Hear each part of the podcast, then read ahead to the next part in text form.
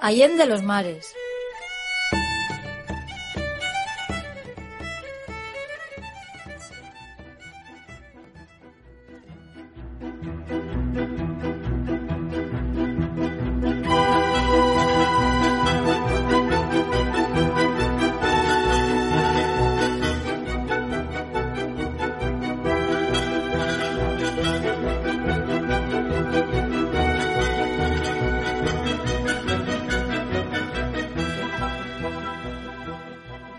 Esta entrega de Allende los Mares no vamos a recorrer remotos lugares del globo.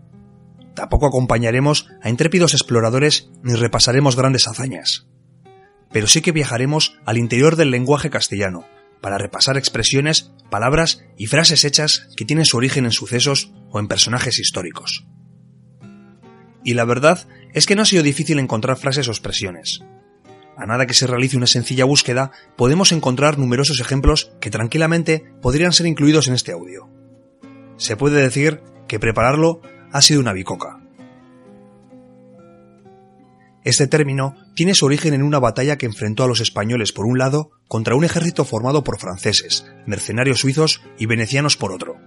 Este enfrentamiento tuvo lugar en abril de 1522, en las cercanías de una localidad italiana llamada Bicoca la superioridad numérica se inclinaba del lado francés, y contaba además con la temida infantería suiza y sus grandes formaciones de picas con las que envolvían y masacraban al enemigo. La batalla comenzó con el avance firme de los cuadros suizos hacia las tropas españolas. Sin embargo, a medio camino de su objetivo, los suizos se vieron obligados a subir una ligera cuesta.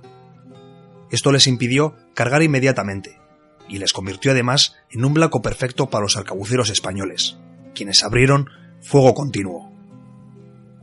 Tras perder más de 3.000 hombres, los suizos se vieron obligados a retirarse sin llegar a entablar batalla real ni causar bajas en su rival. Desde ese momento, cuando alguien hace referencia a que algo es una bicoca, está expresando que resulta tremendamente fácil o sencillo, aunque actualmente también ha variado un poco el significado, y se utiliza para expresar que algo es barato. Pero si lo que compramos es muy caro, solemos lamentarnos diciendo, ¡ay! Me ha costado un ojo de la cara. Y esta expresión también proviene de una acción bélica. A finales de 1524, Diego de Almagro tuvo que socorrer a Francisco Pizarro cuando intentaba tomar el fortín del cacique de las Piedras, en la actual Colombia. Durante uno de los combates, Almagro fue herido en un ojo por una flecha disparada por un indígena, quedándose tuerto. Unos años más tarde, cuando Diego de Almagro se entrevistó con el monarca Carlos I, le dijo, El negocio de defender los intereses de la corona me ha costado un ojo de la cara. Debido a los riesgos que vivió Almagro, esta frase pronto se usaría para hacer mención de lo dificultoso que podrían resultar ciertas acciones, evolucionando con el tiempo y dándole el significado que actualmente tiene. Almagro, Pizarro y el resto de conquistadores fueron gente que lograron increíbles hazañas que propiciaron la expansión española por gran parte del continente americano. Personas con nada que perder y mucho que ganar. Carentes a menudo de escrúpulos, movidos por sus ganas de aventura y a veces por su interés personal. Y es que este ha sido muchas veces el único motivo de ciertos guerreros, su propio interés. Para ello, no era problema alinearse con un bando u otro, siempre que hubiese ganancia detrás. Y aunque suene raro, esto puede extrapolarse a nuestro día a día, cuando nos vemos envueltos en disputas o discusiones en las que sin estar de acuerdo con ningún extremo actuamos de forma que el resultado nos beneficie. En ese momento podríamos decir aquello de ni quito ni pongo rey, pero ayudo a mi señor. Esta frase es atribuida a Bertrand du militar y condestable francés del siglo XIV pero también mercenario y dirigente de las conocidas como Brigadas Blancas, que intervinieron en distintos conflictos europeos. En el siglo XIV, en la corona de Castilla, hubo una guerra dinástica por el trono, entre Pedro I, apodado después como el Cruel, y Enrique de Trastámara, hermanastro de Pedro por parte de padre. Este conflicto terminó enrocándose con la Guerra de los Cien Años entre franceses e ingleses. Ambos bandos trasladaron su enfrentamiento a Castilla, por parte inglesa, Eduardo de Gustuk, el célebre príncipe negro, acudió con tropas mercenarias a ayudar a Pedro I, a cambio de dinero y territorios. mientras que el francés Bertrand de a cambio también de una sustanciosa paga, llegó para ayudar a Enrique de Trastámara. Tras una larga y dura guerra fratricida, el ejército de Pedro fue derrotado en la localidad de Montiel, teniendo que refugiarse el rey en su castillo. Rodeado por las tropas de Enrique, Dugluesan ofreció a Pedro la posibilidad de escapar a cambio de una recompensa. Desesperado y confiando en la codicia del mercenario francés, Pedro acudió una noche a su tienda en el campamento sitiador. Para su sorpresa y desagrado, Dugluesan le esperaba con el propio Enrique. Los hermanastros se enzarzaron en una violenta lucha cuerpo a cuerpo. Pedro ya tenía vencido a Enrique y estaba sobre él cuando intervino Dugluesan. Agarró a Pedro y se lo quitó de encima a Enrique, que aprovechó la ocasión para matar al rey mientras el francés lo sujetaba. Parece ser que a modo de disculpa, Dugluesan le dijo a Pedro, Yo ni quito ni pongo rey, pero ayudo a mi señor. Es decir, no tenía interés alguno en que fuera rey uno u otro, pero tenía que servir a quien le pagara. Así Enrique llegó al trono de Castilla como Enrique II. Desde entonces, esta frase es utilizada cuando no tomamos partido por nada ni por nadie en una cuestión de dos partes, pero que actuamos de determinada manera según nuestro interés personal o cualquier criterio ajeno del asunto. La verdad es que el empleo de esta expresión puede requerir ciertas dosis de cinismo, como las que tuvo que emplear el cónsul Cepión cuando dijo aquello de Roma no paga traidores. En el siglo II a.C., los romanos ya comenzaban a extenderse por una parte importante del mundo conocido. En el año 147 de aquel siglo se produjo en Lusitania una revuelta contra el poder romano liderada por Viriato. El conflicto se prolongó durante años. Los generales y cónsules enviados desde Roma no lograban pacificar el territorio. Llegado un momento, el cónsul quinto Servilio Cepión decidió eliminar al líder de los rebeldes. Para concretar tal fin, pactó con tres nativos, cercanos a Viriato, para que hicieran el trabajo sucio a cambio de una suculenta recompensa. Perpetrado el crimen, los sujetos se presentaron ante Cepión reclamando el pago de la deuda. Sin inmutarse, el político romano les dijo, Roma no paga traidores. De esta forma, les hizo sentir su desprecio por haber actuado en contra de la ética imperante, aun cuando él mismo había sido el inductor del acto. Se cree que esta frase es en realidad apócrifa, pero desde entonces resulta útil para reprender a personas que obran de manera traicionera. Y es que las recompensas y la codicia han movido verdaderas montañas. Hay personas que nunca se contentan con lo que tienen, aunque sea mucho, y siempre quieren más. Quieren el oro y el moro ocurrió que en 1426, en la Castilla del rey Juan II, caballeros cristianos apresaron a 40 moros, entre los que se encontraba Hamed, sobrino de un gobernador musulmán llamado Abdalá. Cuando los nazarís fueron a pagar el rescate, el jefe de los captores, don Fernández de Valdespino, se negó a aceptar la suma acordada inicialmente. Alegaba que los gastos de mantenimiento del reo ascendían a unas 100 doblas de oro adicionales. Los moros se inquietaron y temiendo no recuperar al cautivo, acudieron a Juan II. El rey ordenó el traslado de Jamet a la corte, donde se iniciaron unas largas negociaciones. Tan lento fue el proceso que entre el pueblo llano, siempre perspicaz, se comenzó a rumorear que el rey quería quedarse con el oro y el moro. Desde entonces, esta frase alude a pretender más de lo razonable o de lo pactado originalmente. Y ya llevamos un rato hablando de recompensas y de codicia, pero no podemos olvidar los combatientes que luchan por obligación, aquellos para los que la recompensa es poder salir con vida y volver a su casa. Este objetivo se podía cumplir aunque se hubiese perdido la guerra, y en ese momento la alegría por poder volver al hogar superaba cualquier infortunio. En un contexto como este es cuando se acuñó aquello de más se perdió en Cuba y volvieron silbando. A la gente pesarosa que se suele agobiar por todo, se le suele decir lo de más se perdió en Cuba, para hacerle ver que sus problemas quizás no sean tan graves como los están haciendo parecer. Algunos añaden incluso la coletilla de y vinieron silbando, para destacar que incluso en los momentos más duros, en los que parece que todo está en contra, se puede sacar una sonrisa y cambiar el punto de vista. El origen de esta frase tiene como trasfondo uno de los episodios más oscuros de la historia de España. La guerra de 1898 contra los Estados Unidos fue un auténtico desastre. A la destrucción de la flota de ultramar se sumó la muerte de decenas de miles de soldados españoles, no solo por combate, sino también por las enfermedades propias de aquellos territorios. Como todos sabemos, aquella guerra supuso la pérdida definitiva de Cuba, Filipinas, Guam y Puerto Rico. La guerra de Cuba, que era como se conocía por aquel entonces el conflicto, era muy impopular para gran parte de la población española, especialmente para los más pobres, que fueron los que principalmente fueron a luchar. Mal equipados y muy mal liderados, los soldados españoles poco pudieron hacer, salvo padecer numerosos infortunios. Por ese motivo, los soldados que llegaron sanos y salvos a su país de origen no vinieron cabizbajos, sino alegres, silbando y cantando himnos, felices por volver a casa enteros con la posibilidad de retomar su vida, aunque en un país profundamente deprimido. y es que ya quedaban lejos aquellos tiempos en los que los ejércitos españoles eran temidos y respetados, cuando los tercios recorrían el viejo continente armando la de San Quintín. Y es que esta expresión proviene de la gran batalla que enfrentó a franceses y españoles el 10 de agosto de 1557, cerca de la localidad francesa de San Quintín, en el norte de la actual Francia. Tras la invasión del reino de Nápoles por tropas francesas, Felipe II ordenó un ataque al norte de Francia desde los Países Bajos. Manuel Filiberto de Saboya, comandante de los tercios españoles, hizo creer a los franceses que se dirigía a Guisa, cuando en realidad se dirigió a San Quintín, localidad que sometió a asedio. El ejército francés que acudió a socorrer la plaza fue sorprendido y aplastado en una cruenta batalla. La lucha fue tan dura y las bajas francesas tan elevadas que la batalla quedó grabada en el imaginario popular.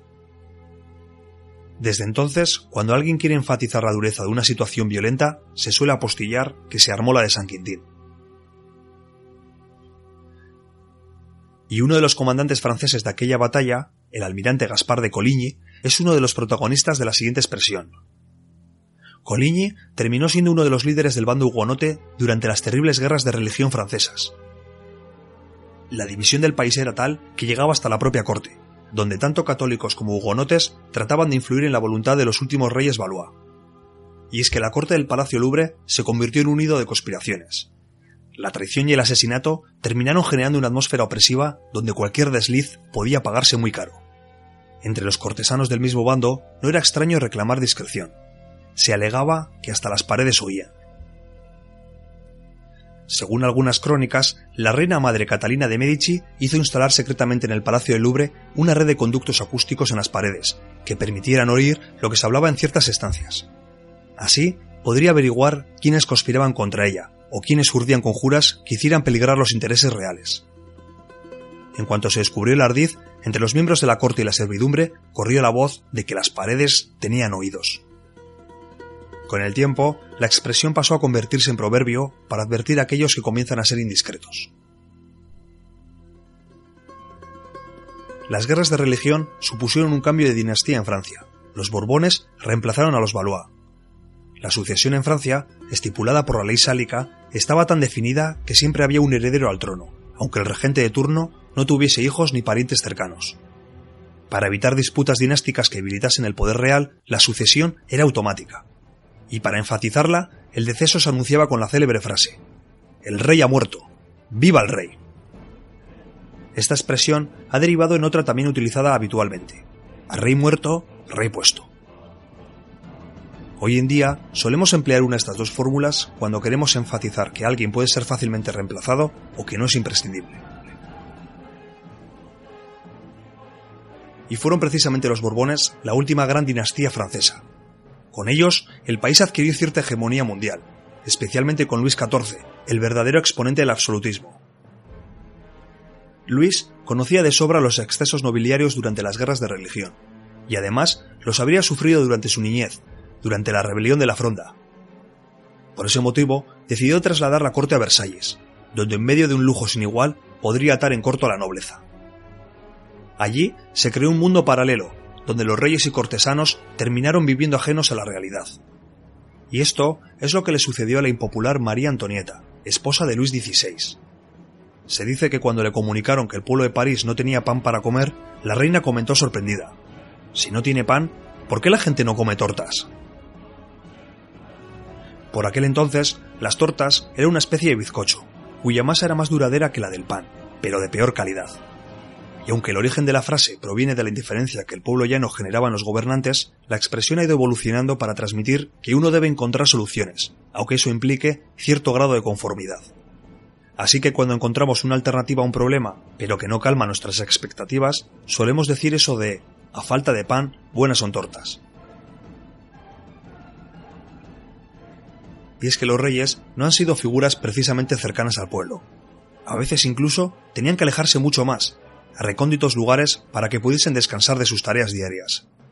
Los reyes medievales de León solían acudir a la comarca leonesa de Bavia, un lugar propicio para el descanso y la cacería. Pero claro, en el palacio, en más de una ocasión se reclamaba la presencia de su majestad para resolver cierto tipo de temas. Y allí era cuando muy seguido la respuesta era, el rey está en Bavia. El monarca estaba ausente, y con la distancia era bastante poco lo que podía resolver. Con el transcurso de los años ya no hablamos de reyes ni de cotos de caza, sino decimos que está en Bavia aquel que no tiene la concentración puesta en lo que debe. y ya vamos viendo que los reyes son protagonistas de muchas de las expresiones hoy narradas.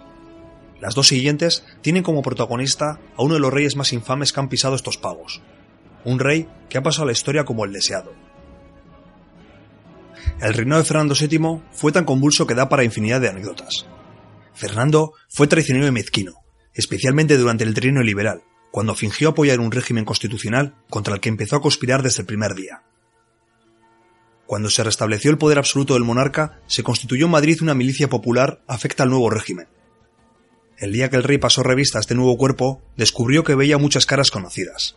Eran oficiales y soldados que habían formado parte de la milicia liberal que le había jurado fidelidad anteriormente. Al ver esto el rey comentó irónico. Lo que veo son los mismos perros con distintos collares. Esta frase, por supuesto, ha evolucionado, y hoy en día se usa para mostrar el encanto que produce la aparente renovación de una situación cuando en realidad se mantienen los mismos defectos y vicios que se pretendían desenterrar. Y seguimos sin dejar a nuestro querido Fernando VII. Este rey era un gran aficionado al billar y gustaba de jugar largas partidas. Ocurría que el pobre Fernando no era muy ducho en la disciplina, y era habitual que fallase jugadas a priori sencillas. Por ello, los cortesanos que querían de sus favores, o que le temían, solían jugar de tal forma que el monarca siempre ganase. Y como resulta que Fernando era un jugador un poco nefasto, pues no solo tenían que fallar adrede, sino que además tenían que dejarle las bolas a huevo, para que no fallase. Por eso, la expresión así se las ponían a Fernando VII comenzó a utilizarse para referirse a las facilidades que se le da a alguien a la hora de ejecutar algún proyecto, examinarse o realizar alguna tarea sin complicación alguna es habitual encontrar otra versión diferente, en la que se dice así se las ponían a Felipe II, en alusión a la leyenda que corre en torno a las mujeres que llegaron a prepararle para que pasasen por la cama de aquel monarca. Y es que con esto de las expresiones del lenguaje hay que tener cuidado, pues a menudo pueden derivar en enconadas discusiones. En mi pueblo se dice así, significa hasta otra cosa, discusiones que a veces son inútiles, pues el lenguaje, como siempre, puede ser interpretado de varias formas, son lo que llamamos discusiones bizantinas. Con esta expresión calificamos debates o discusiones que se han tornado demasiado extensos, intricados o que no conducen a ninguna conclusión interesante. Todo nace en las reuniones y concilios que se daban en la antigua iglesia ortodoxa griega, cuya sede era la ciudad de Constantinopla. Las discusiones eran generalmente tediosas y prolongadas, en tanto que los temas en muchas ocasiones rozaban el absurdo. Uno de los debates más célebres fue aquel en el que se intentaba definir si los ángeles tenían sexo.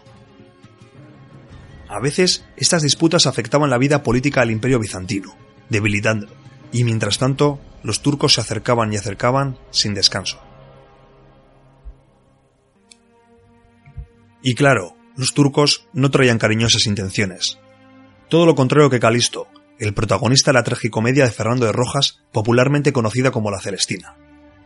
La historia relata el amor no correspondido de Calisto, que se sirve de la alcahueta más famosa de nuestra literatura para conseguir el amor de Melibea. La mayor parte de la acción amorosa discurre en un huerto de la universitaria ciudad de Salamanca, hoy convertido en lugar turístico.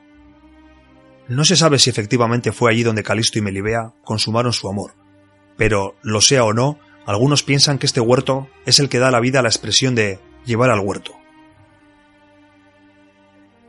un Fernando de Rojas que tuvo que lidiar con los inconvenientes de pertenecer a una familia de judíos conversos.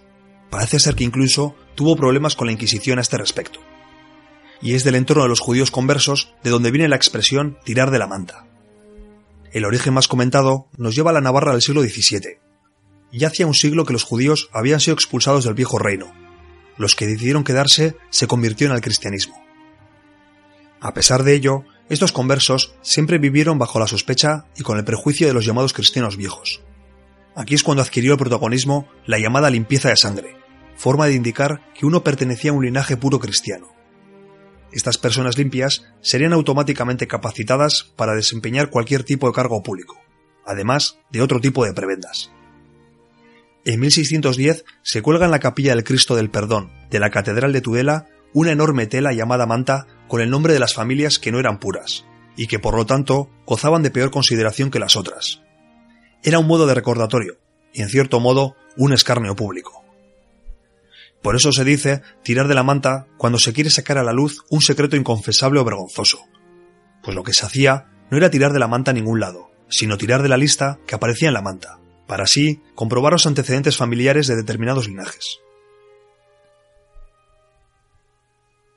Y de esta forma terminamos la entrega de hoy, esperando que no haya sido un rollo macabeo.